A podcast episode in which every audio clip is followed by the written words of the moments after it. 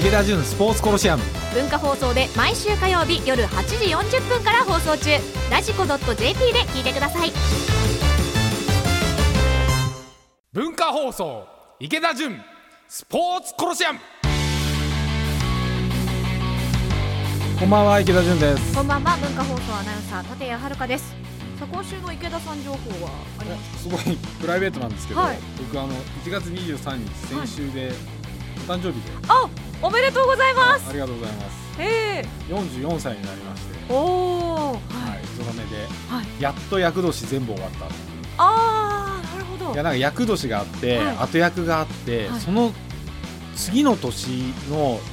数えまで続くっていう説もあるらしくてよくわかんないんですけどあー難しいですよね厄年っていやでも本当に悪いこといっぱいあってあええいやもうそん誕な生日の本当に数日前にもううわこれか最後っていうぐらい最悪のことがはあっていや危うく死ぬとこだったいいえそんなにですかや本当にもうちょっとまああんまり言うとまあ面倒くさそうなんで言わないですけど、はいい、やー大変ですよそうですいやこれでね僕いつも思うんですけど最近みんなフェイスブックとかに誕生日登録してあって、はい誕生日だとなんかみんなこの方の誕生日ですとか言って出なますんねか今日は誰々さんの誕生日ですそうほいでおめでとうございますっはいてやるとなんか、あの皆さんに個別で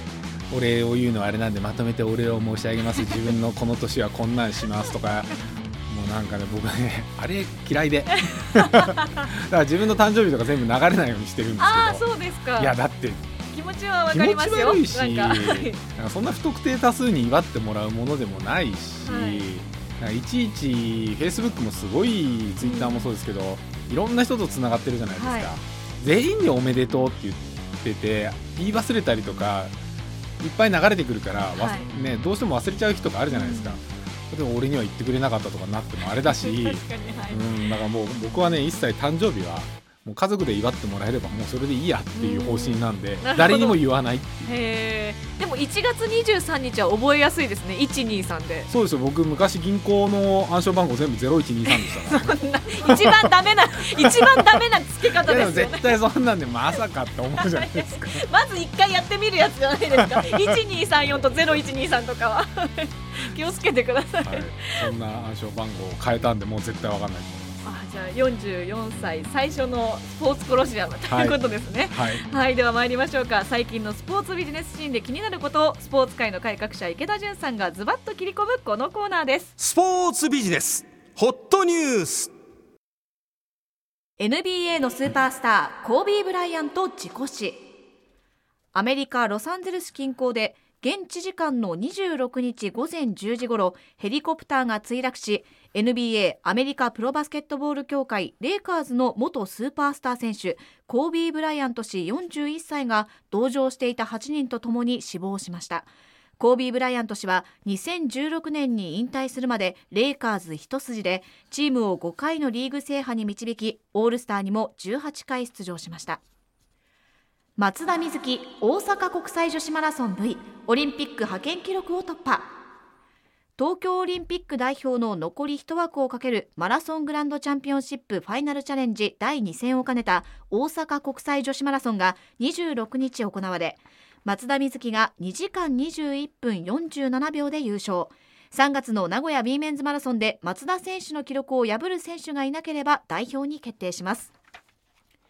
ボクシングのオリンピックアジア・オセアニア予選はヨルダンに決定 IOC 国際オリンピック委員会は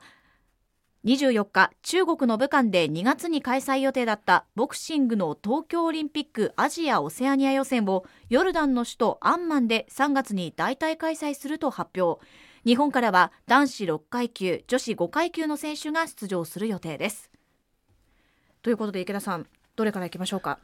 いやーやっぱりもうコービーじゃないですかはいちょっとショックなニュースいがやショックですね入ってきましたねあの昨日かはい夜中の2時ぐらいからずっと水泳見てたんですよ北島康介カップ、はい2時間ぐらい見てたんですけどでその時にまあながらみでスマホいじりながらやってたらあのサッカーの本田選手はいのツイートに英文で「コービーすごい事故で死んで残念」みたいなの流れてきて、はいなんだこれって思ったんですよ最初、うんなんだろうと思ってヤフー見てみたら、はいなんかその時まだ多分乗ってなかったのかなヤフーにはあで1時間ぐらいその水泳見てたらヤフーに「交尾事故死」って流れてきて、はいさ最初理解できなかったですもんね、うーんうん、でもう僕なんかあの高校生の頃はい「スラムダンクが流行ってでその時マイケル・ジョーダンでシカボゴ・ブルズがすごい人気でピッペンとかなんかいろんな選手いたんですよ。はいであのセルティックスとかにもあ面白い選手とかいっぱいいて、はいでシャキール・オニールとか登場しだして、はいでコービー・ブライアントってその後ぐらいに登場したんですよ。うんすごい次世代を背負うとかなんとかはいで1巡目だったのかな13位とかそれぐらいで多分ドラフトかかってて、もう将来のマイケル・ジョーダンって言われてたんですけど、なんかね優しいんですよね。ほうで最初なかなかこう結果が出ないっていうかすごい選手なんだけど、シャキロ・オニールとこうレイカーズで組んだりしてもなんかシャックの方が目立つんですようーん僕の印象としては。はいでもっと画があるマイケル・ジョーダンとかってやっぱりこうすごいえーなんていうの神みたいなはい怖さがあって神神々しいんですよプレーとかが、でコービー・ブライアントはなんか優しさが出てて、うんその優しさでなかなか活躍できないっていう時期をずーっと僕は高校生終わったぐらいから大学生ぐらいの時かなえーすごい NBA が日本で人気、はい民放とかでもかなりやってて、うんで高校の友達みんなで見てうんでみんなで 3on3 やったりどっかの体育館借りてバスケットやったりっていううんすごいバスケが一世を風靡してた時代はいに、なんか登場したんだけどなかなかだよねと思っててそうこうしていくうちに、なんか日本の中でどんどん NBA が一回人気がなくなっていって、ジョーダンも引退しちゃって、はいで僕も多分大学生ぐらいになって少しこうバスケっていうよりは、まあ、自分の僕が好きだったサーフィンの方行っちゃって海外行ったりとかしてたんで,、はいで特にオーストラリアだったんでバスケットあんまり流れてなくて、うんで日本に帰ってきたぐらいからなんかまたあれなんか一皮向けて少しこう名選手っぽくなっていってはいみたいなのを、ただ単に有名だった人とかそういう印象じゃないんでなんかす,、すごいバスケット NBA っていうのを通し僕らの世代ちょうどコビ・ブライアントみんな通して見てるはずなんですよ。うんうんシャキロニールとかみんな、はいだからねなんかねこうで日本も今 B リーグはいすごい、ね人気出てきて、うんでやっと1億円の選手も登場してきだして、うーん、だからすごいなんか日本に近しいし日本のバスケ人気がこれから盛り上がってくるときに日本とどういうふうに架け橋になってくれるんだろうなと思ってた人だったんで、なんかね感慨深いっていうか残念というか、最初信じられなかったですよね。はいうん文化放送池田純スポーツコロシアム横浜 d n a ベイスターズ初代社長で一般社団法人埼玉スポーツコミッション会長の池田純さんとお送りしていますがここからはポッドキャストでお聞きの方々にお届けしますさあ続いての話題は何にしましょいやちょうど一昨日うはいそのコービーが亡くなったニュースを目にしたときに、はい、僕水泳見てたんですよはい、水泳さっきねあの北島康介カップを見北島康介てたカップ夜はい中の2時からえ2時間ぐらいやってたのかなずっと見てたんですかずっと見てたほうはいなんか久しぶりに水泳をちゃんと見はいた、結構遠ざかっててええ一応これでも僕水泳選手だったんあであすよそうですよねおっしゃってましたもんねはい一応あのジュニアオリンピックとかで決勝残って、 はいまあメダル取ったりとかするレベルでまあまあだったんですよはい一応まあオリンピック目指すそういう強化選手集めた合宿とか出れるぐらいええで高校生で僕はあの怪我してダメだったんですけど、はいでその時のヒーローだったのがマット・ビヨンディっていうのがいておーはいいやもうめちゃくちゃ速くてはもうみんなマット・ビヨンディって言いながら泳いでたんですい、よ。 へえ、でその選手がは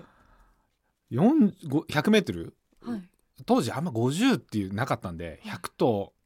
自由形の100メートルはい、が要するに陸上の100メートルみたいなうんボルトの世界みたいなので一番速い、うーん一番その肉体的にもそうだし、はい短距離っていうかですね、で100の自由形っていうのがやっぱりこう僕の中では一番の花形で,、うーんで僕もそれだったんですけど、はいもうすぐ2メーターぐらい身長あって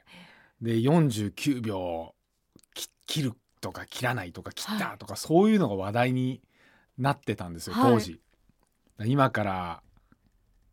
20年ぐらい前かな、うーんうんはでい昨日見てたら、まあ、日本人だけの北島康介カップなんで東京の辰巳でやってるんですけど、うんあの日本人メインのレースオリンはいピックの前で、で日本人 50m と 100m とか出るんですけど、はいもう普通に49秒ほ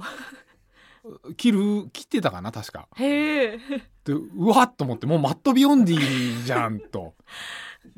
なるほどでこの20年の間でそうそれであれどうなってんだろうと思ってこのはい20年ぐらいの日本記録と世界記録のグラフをはい見てたんですよ、僕ほうそしたらそのマット・ビヨンディの頃に日本ってまだ50秒切ってなかったんですよね、へえ51秒いくつみたいな世界はいで初めて2005年とかそれ以降ぐらいに、はいまあ、49秒台出していて、うんグラフが面白いぐらいにドーンと3秒ぐらい下がったんですよ20年前はあそれがどんどんどんどん近づいてるんだけどまだ世界もどんどんどんどん速くなってって、うんだから当時世界記録ですよ49秒切ったらもうすごいっていう、もうはいカール・ルイスのだから9秒9みたいな、あの世界 ですよ、 はいそれがもうもはや今47秒切ってるんですよ世界記録いやが、もうねはい人間ってどうなってんだろうあーって思いますよねで僕もまあまあまあ早かったんで、はい 50m はい23秒3とかだったと思うんですよ確かはいにおわしちゃいましたけど、まあ相当早かったんですよ、はいでも今もう 50m とかもうなに20秒みたいなへえもうね進化が激しいでそれにどんどんどんどん日本人がこう世界昔は世界どの記録も世界がすごくて、はい日本記録っていうとやっぱりこう遅れてて、うんでオリンピックとかに出ても、うんまあやっぱり決勝残って7位8位6位みたいなそういう世界でそこでボーンと突き出たのがあの平泳ぎの、えー女の子中学生で取った岩崎さん岩崎さんとかは。あのーそれこそ今の鈴木大地さんとか、はいなんかに金メダル取ったりするもう奇跡みたいな僕の印象だったんですよ、うん当時それがどんどんどんどん速くなっていってていあで昨日その自由形ですら正直そんな有名じゃないけどもう50と100がもう日本人45人が接戦なんですよ。ーはいすげえレベル高くなってんなと。へー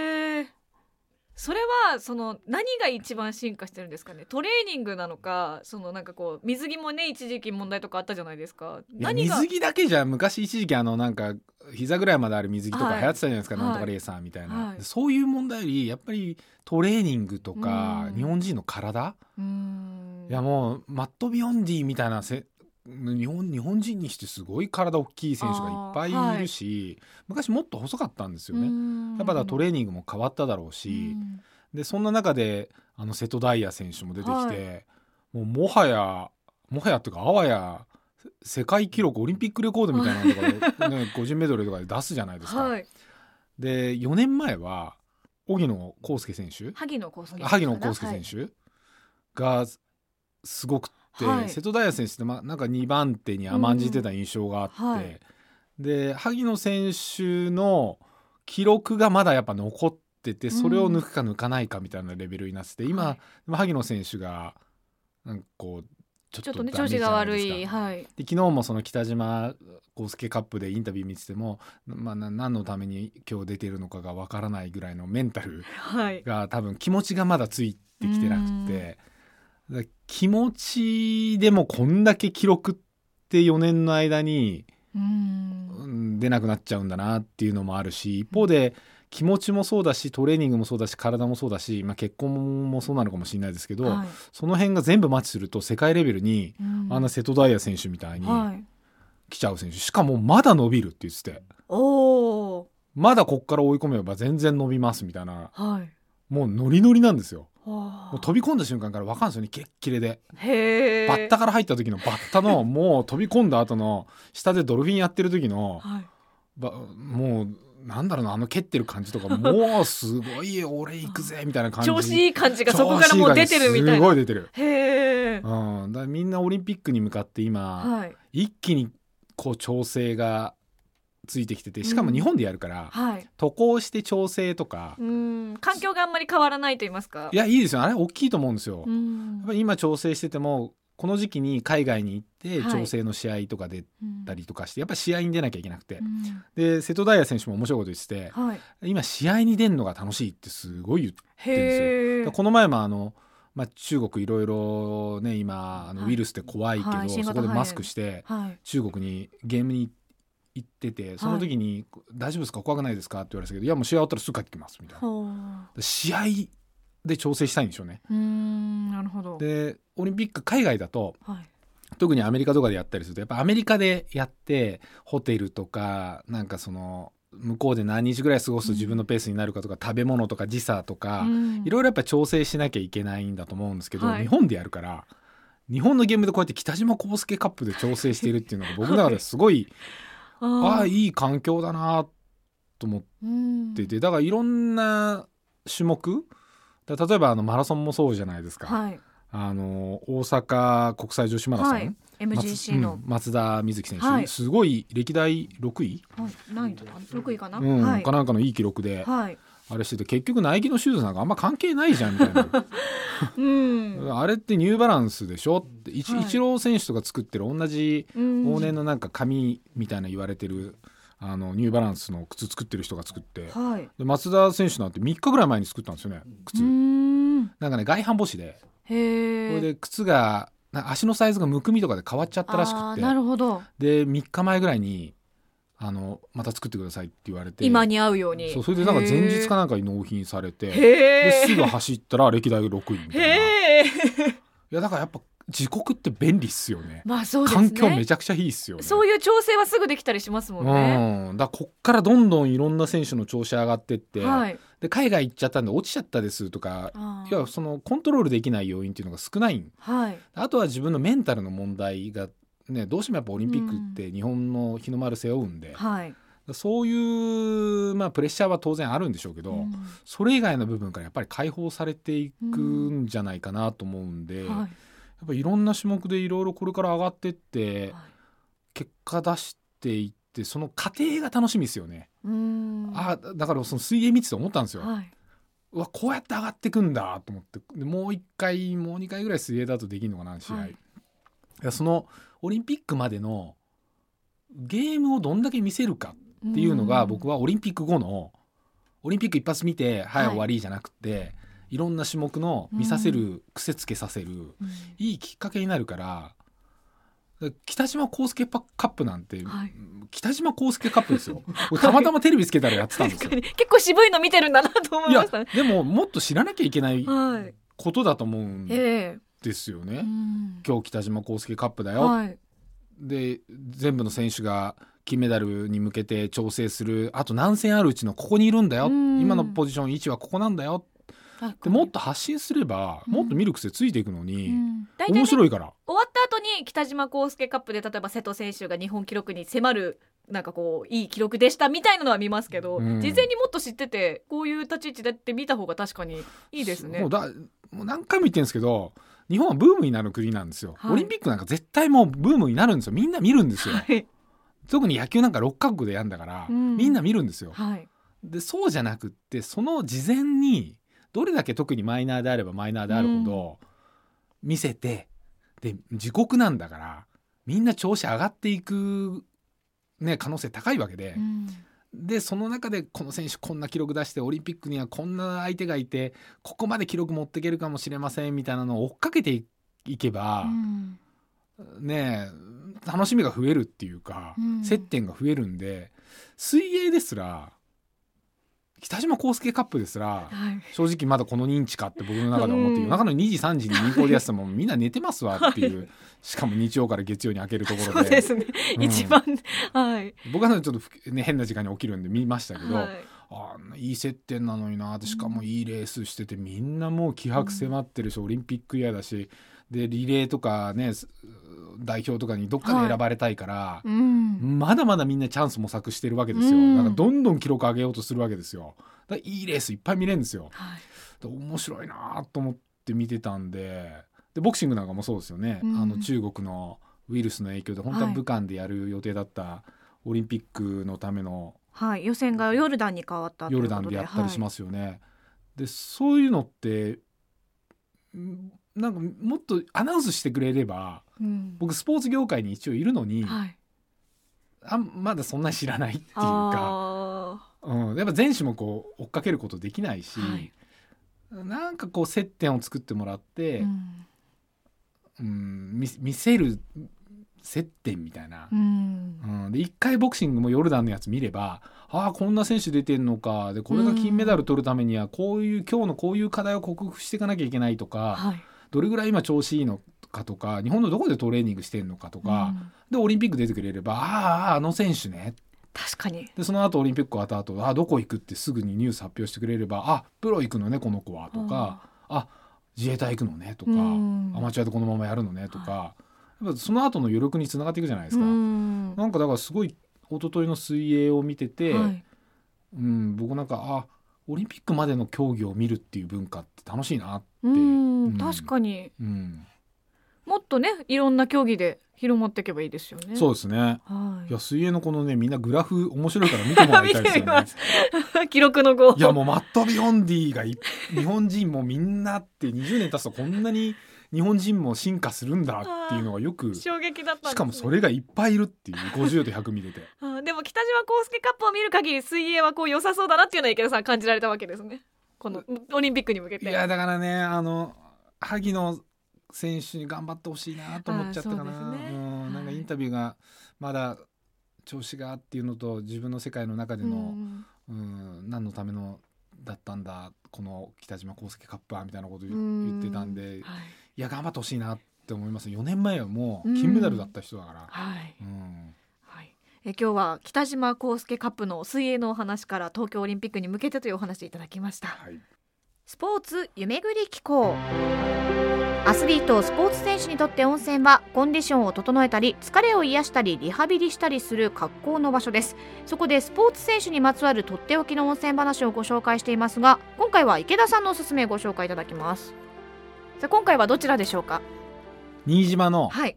湯の浜露天温泉はい島ですね今回 そうですよ突然突然の新島いやなんかその水泳のオリンピックまでの軌跡とかを見てたら、はいまあ、僕はあの個人的にはすごいサーフィン今でも冬でもはいすごいやるんで、